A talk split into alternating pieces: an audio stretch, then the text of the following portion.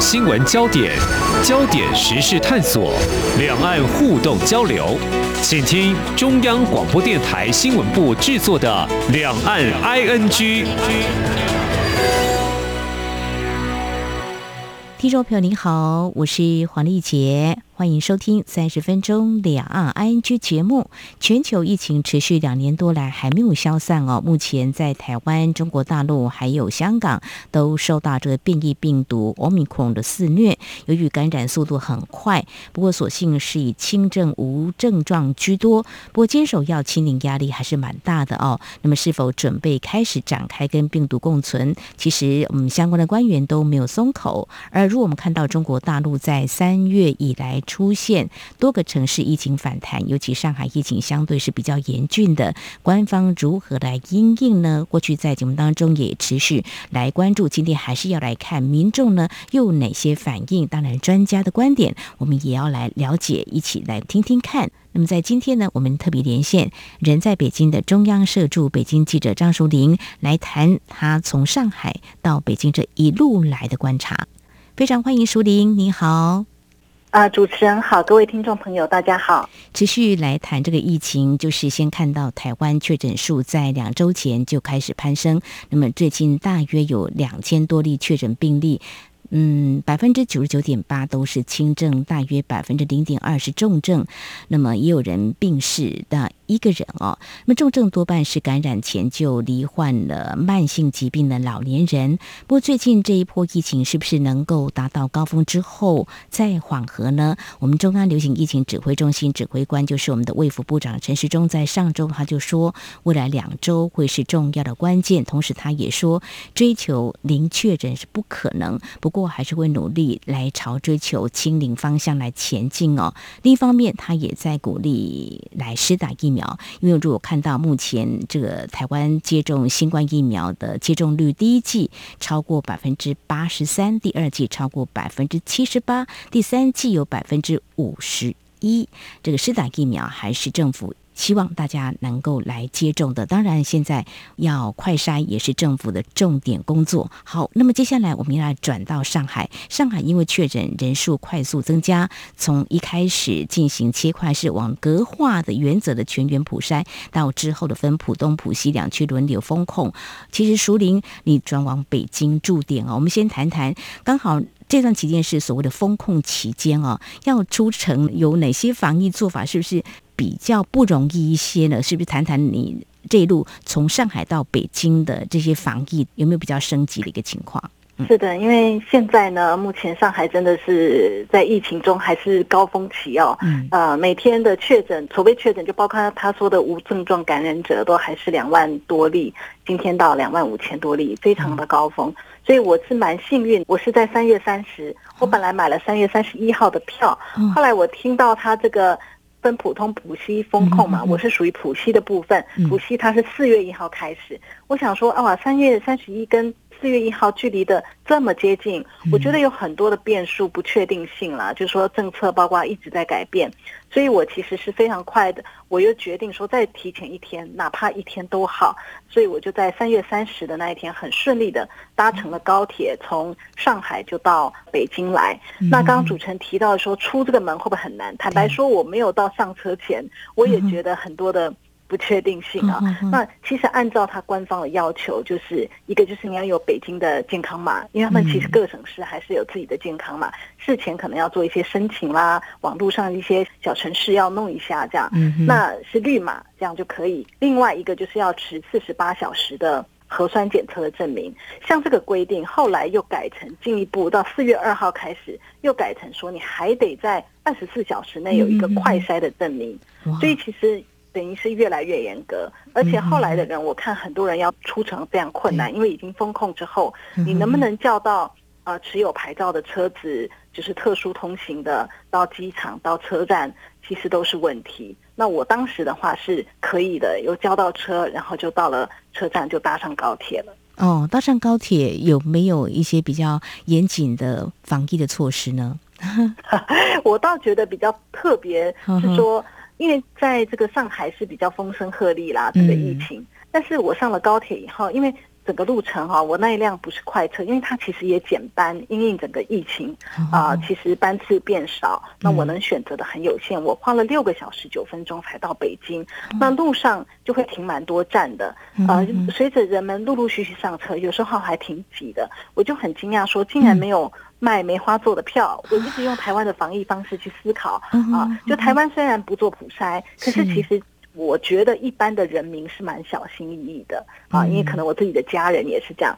那包括我们如果搭乘火车，我们也不会在车上吃东西。好像台铁有一段时间比较严格的时候，也会车上是不贩卖的。没错，但是在。我搭乘的这个高铁呢，他居然后来也是开始卖。我其实也买了一杯咖啡，因为忍不住，你知道吗？但是他就是也卖吃的，我就想说，天哪，这像疫情中吗？这么多人挤在车子里面，然后还吃吃喝喝。就你一方面是这个国家是这么多人不停的在做呃核酸检测，每个人都做过好几遍，但是一方面。在我们看来是一个更日常的防护里面的时候，是好像又没有那么严格，所以这对我来讲是一个很特别的体验。不过我后来也觉得我是用台湾的眼光在看这个啦，因为中国毕竟很大，对全中国当时三月底来讲，也许只有上海是比较严峻，或大连几个地方，所以当时还没有说全部，它中间会经过很多省份上车的人，对他们而言不一定要做到这样的防护，这个也是有可能。那再说到就是我到了北京。以后，其实我就是按照规定，我就是打电话给我所在宿舍所属的这个居委会，就他们最小层级的这个行政管理单位啦，中国城市里面的，那就主动报备说我来自外地。那他一听到是来自上海，他就啊，有没有比 较严格我要居家隔离十四天啊，所以此刻我也还在居家隔离当中，这样。嗯嗯，是到你住的地方吗？还是在防疫的旅馆？北京的。呃，我们的宿舍对哦，就住的地方，但是要十四天就对了。我听到上海他们还是在这个防控方面会特别的留意啊。不过就像他一样会来上个门磁啊，就是如果你开门，是居委会那边都会知道这样子哈。嗯，对。不过舒玲刚刚也回答了我的疑问，就说怎么一上高铁之后呢，就好像没有那么严谨的防护。中国大陆真的是太大，如果要这样子的话。大家可以想象，整个中国大陆都不动，那经济影响层面可见的多大，在生活上也一定是有很多的不便哦。好，那谈到这里呢，嗯，其实你人在北京，那事实上从上海啊到北京这一路，还有也都持续在关注防疫的政策哦。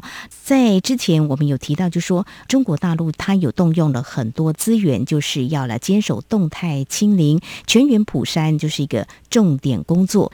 上海整个风控啊，有没有一些外省市的相关的医疗人员啊去协助？因为毕竟常住人口两千多万，也不是一件非常容易的事情。嗯，这肯定是需要。像他们在四号做一日全日内的全民普筛的时候，两千五百六十多万人最后做出来。后来他们公布是从全国各地，主要是周边省份啊，哈，就是调集了三点八万医疗人员。因为其实做普筛真的是非常耗费人力，那个不能一般人做，一定要医护人员来做。那你做了以后还有检验的问题，所以它虽然可能已经是十份、二十份的一个混采，就是说每十个人他才一起检验一次，这样可以快一点这样子。但是事实上还是耗了相当的人力，三点八万人。那一个是医疗人员的支援，一个是我们可以关注到上海，它现在其实整个防疫里面大家最关注的。阳性人数降不下来，还没降下来，还没到高峰值。一个是说，其实次生灾害非常的多。所以，包括物资不到位，我们可以想象，比全台湾人口都还要多的地方，呃，你只要有百分之一，不要讲百分之一，千分之一的人，如果没有办法照顾到，都是两万多人，如果饿肚子，都是很大的一个灾难。嗯，所以后来像昨天的这个新闻发布会，他们有请他们这边比较著名的电商平台啦，就是比如说京东、饿了么这种送外卖的啊，外送食物的，或者是网购的。呃，等于是说，请他们的这些高层来作证，也给大家安安心，说他们有从外部调了，比如说两千个人、几百个人的这种外送员，帮助来疏通，帮助来送货，尽量让每个人都可以拿到物资、拿到食物。毕竟其实已经就算以浦西来讲，也已经封了十天之久了。嗯哼哼，所以谈到这里，在之前节目当中，署领有告诉我们，原本是浦东、浦西分区封控，好像只有短短的不到一个礼拜，可是现在好像是拉长了时间，所以大家也许都没有准备好该有的物资，所以慢慢的一些相关的问题，也许短时间之内会。令官方或很多单位，甚至我们一般的民众都措手不及。那么防疫的做法似乎是变变变。那么熟林也做了很好的应变，赶紧就从上海出发到北京了啊，也没有被耽搁啊。好，那稍后我们节目也会持续在针对上海防疫。呃，民众呢现在可能要承受物资不够充足，有一些媒体有在那披露。那另外在照顾方面的医疗量。的这个部分，嗯，也许呢，大家都还在想最好的方法，还有专家怎么样来看中国大陆的防疫，也有施打疫苗，在上海曾经是这个防疫的优等生，怎么会现在好像似乎是有点呃，让人觉得很紧张？到底什么时候疫情可以缓和呢？好，稍后节目我们再请舒玲来跟我们谈这几个焦点。今天的新闻就是明天的历史，探索两岸间的焦点时事，尽在《两岸 ING》节目。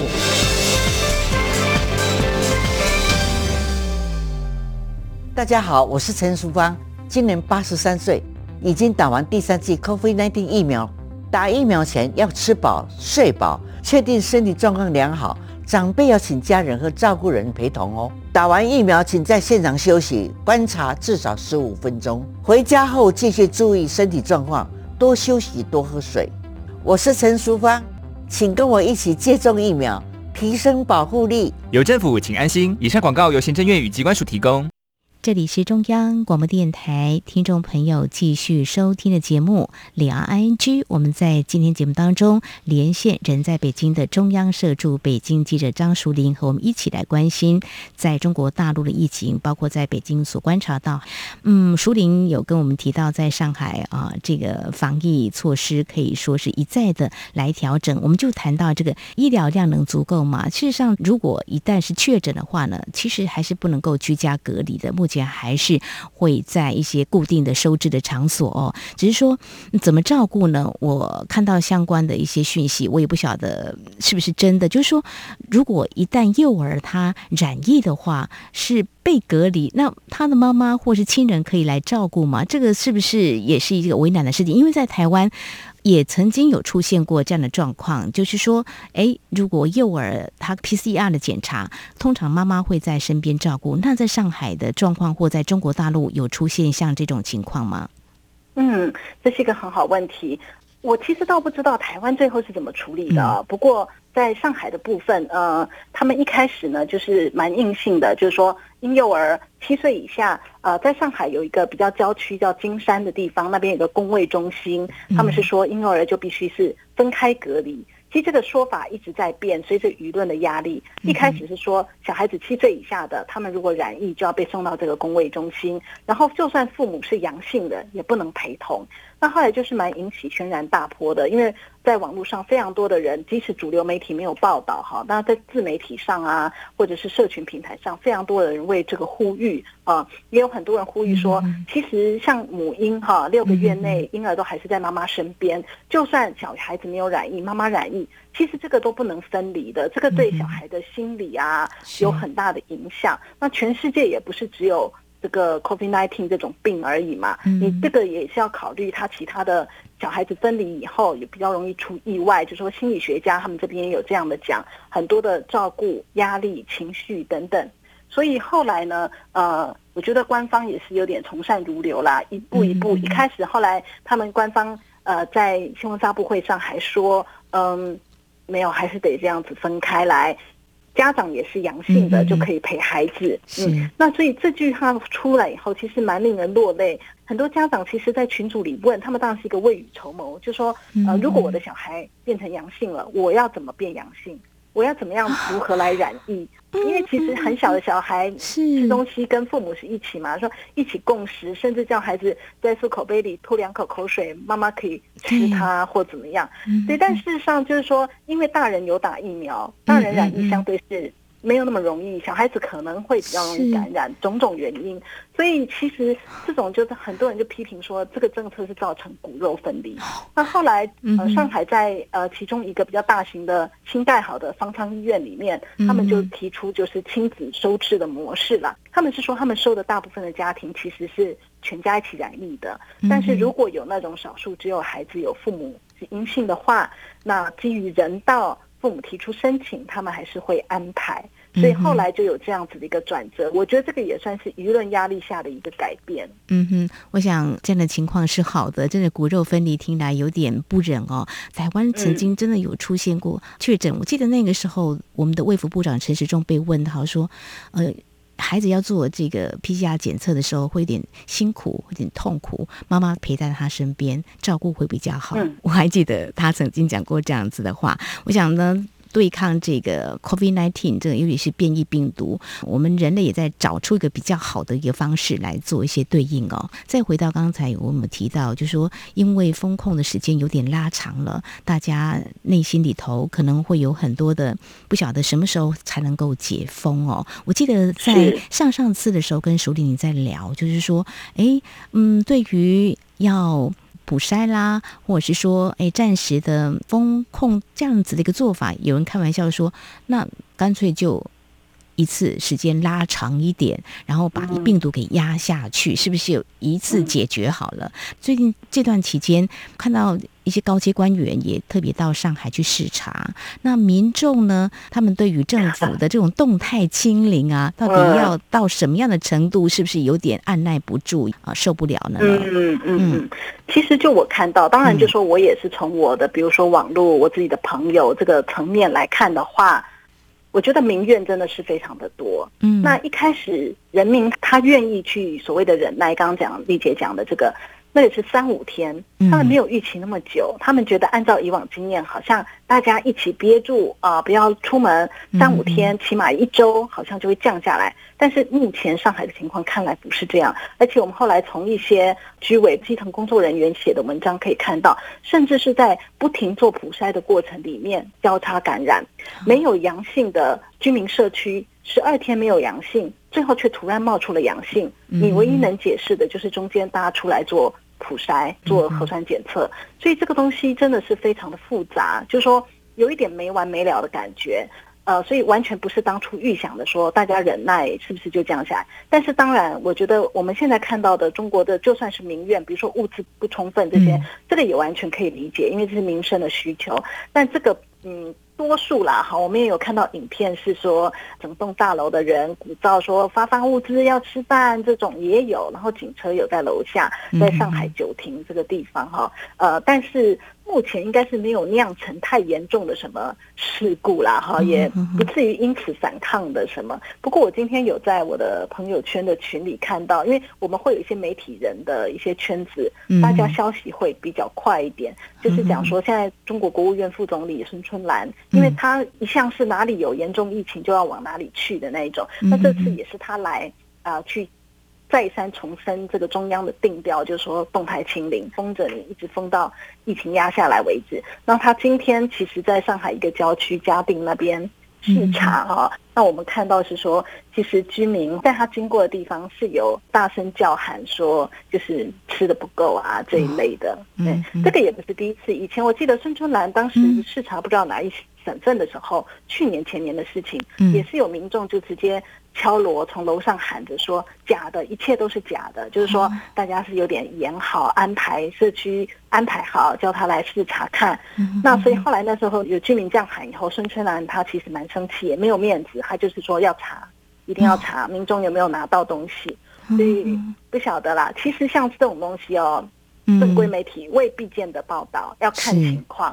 但是我觉得民生的反应哈，确实就是说，你起码物资要保障，大家都希望疫情过去，但是起码物资要能保障，然后希望解封有望这样子。那上海这边昨天有发布，就是一些阶梯式解封啦，就说不会一解就全部大家可以乱跑啊。那好像今天公布了两千多个小区还是什么的，就是说仍然要处于风控。其实我们可以想见，这个态势会延续蛮一段时间。有些居民社区啦，就算符合。所谓的解封哈，也可能是先在小区内活动。所以其实这整个会延的蛮久的。嗯哼，好，这是中国大陆阶梯式的解封在上海。当然，在台湾这几天有说新台湾模式，或者说什么样的一个清零的一个状态哦。我想不管怎么样，都是希望能够跟病毒做最好的对抗吧。这是我们在今天节目当中所探讨。我想刚刚提到中国大陆民众对于防疫出现不满的声浪，刚刚提到他们的国务院副总理孙春兰，我想官员应该都听到了。有可能，因为媒体也有一些报道嘛啊，但是我想对政策制定跟调整哦，考量也许有些不为外人道也哦。但是这两年多来，从防疫致力清零到对外捐疫苗，中国防疫现阶段是不是面临了一些挑战呢？我想稍后节目我们或许可以从专家的角度来看这个问题。我们节目稍后回来。只有新闻，还有您想知道的两岸时事，都在《两岸 I N G》节目。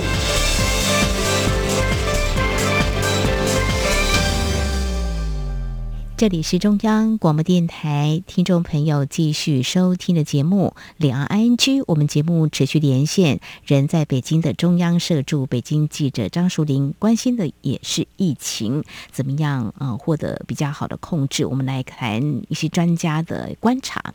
那么中国大陆或者是说呃有一些海外的专家，他们怎么样来观察中国大陆对这波疫情的应变？坚守动态清零，在节目当中我们常常会呃这么问。到底有没有可能会改变？看来目前还是没有，是不松动的哦。那为什么它不松动呢？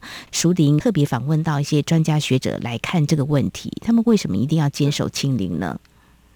嗯，是因为目前他们透过官方的这种认可的学者专家提出来的说法，都是说，呃，如果放弃动态清零的话，中国的医疗是承受不起的。嗯哼。因为中国的整体人口数很大，然后老人接种疫苗的比例还是相对低，所以在这种情况下，也可能还是有相当庞大的一部分的数字了哈，人口是会受到灾害的啊，这个是官方提出来的说法。但是这个也延伸出来一个问题，就是这两年多来，而且是越来越被讨论，就是说中国疫苗的有效性的问题，因为嗯。我们都知道，中国在境内他们是只打自己国内的疫苗，就是他们自己研发的。那主要的呢，就是灭活类型的疫苗，就他们科兴国药啊，这两个都是灭活类型。那其他也有腺病毒载体的，呃，但是这种比例很少。总之就是自己的的国产疫苗，那不能说没有效。比方现在他们讲，为什么上海这么多的无症状感染者，可能也跟。疫苗的效力是有关的，但是在防感染或者是说现在面对 Omicron，哎，很明显，呃，他们自己国家卫健委的专家都有提出说，其实这个 mRNA 型的疫苗啊是更好的，是目前世界上最好的疫苗，这个是他们呃自己官方的专家都这么说的。那 mRNA 的疫苗在台湾来讲，我们有进的就是像。莫德纳啦，B N T 这种，就是我们是跟美国买。说实话，台湾人真的是 蛮幸福，因为我们有好几种可以选。那 中国它就是一个政策的关系。那既然 m R N A 疫苗比较好的话，哎，上海也有一家公司叫复兴啊。我们当初要买 B N B N T 的时候，还是暂时跟这个复兴是有关联，因为它是亚洲的代理。那它作为亚洲代理，它的疫苗根本都卖不到中国自己，就是因为中国目前都没有开放。那呃，即使现在上海疫情这么严峻，上海的官方三月的时候有公布一些措施，其中有提到说支持进口疫苗。可是即使是这样，到目前都还没有真的有动作来进口这个疫苗。对，所以其实这里面有非常多的政治的因素啦，已经不完全是这种公共卫生的专业。呃，那因为在中国呢。就是说，学者他的口径必须是跟官方完全一致的。现在动态清零既然如此，就没什么好挑战的了。所以我是选择，我是采访了，其实对中国也相当了解的。目前在美国纽约城市大学的一个政治学的教授夏明，因为他自己是从中国来的，他其实蛮了解中国一些状况，所以他是跟我说，其实这个抗疫呀这件事，对抗这个疫情。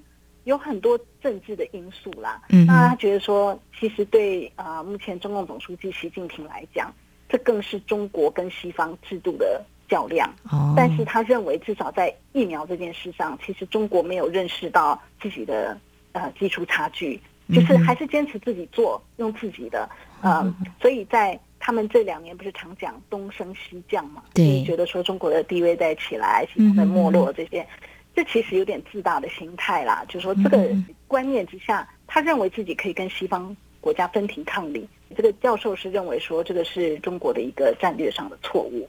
嗯，这是一个部分。这个有政治考量，就不免令人忧心哦。像刚刚署里有提到这个疫苗的部分，台湾也有自己研发的疫苗，也开放国外的疫苗来采购。我们有 A Z、莫德纳跟 B M T 疫苗都可以来做选择，民众可以自主来选择。那中国如果坚持要中国研发的疫苗的话，呃，或许研发出来也是一件好事。只是现在就是说。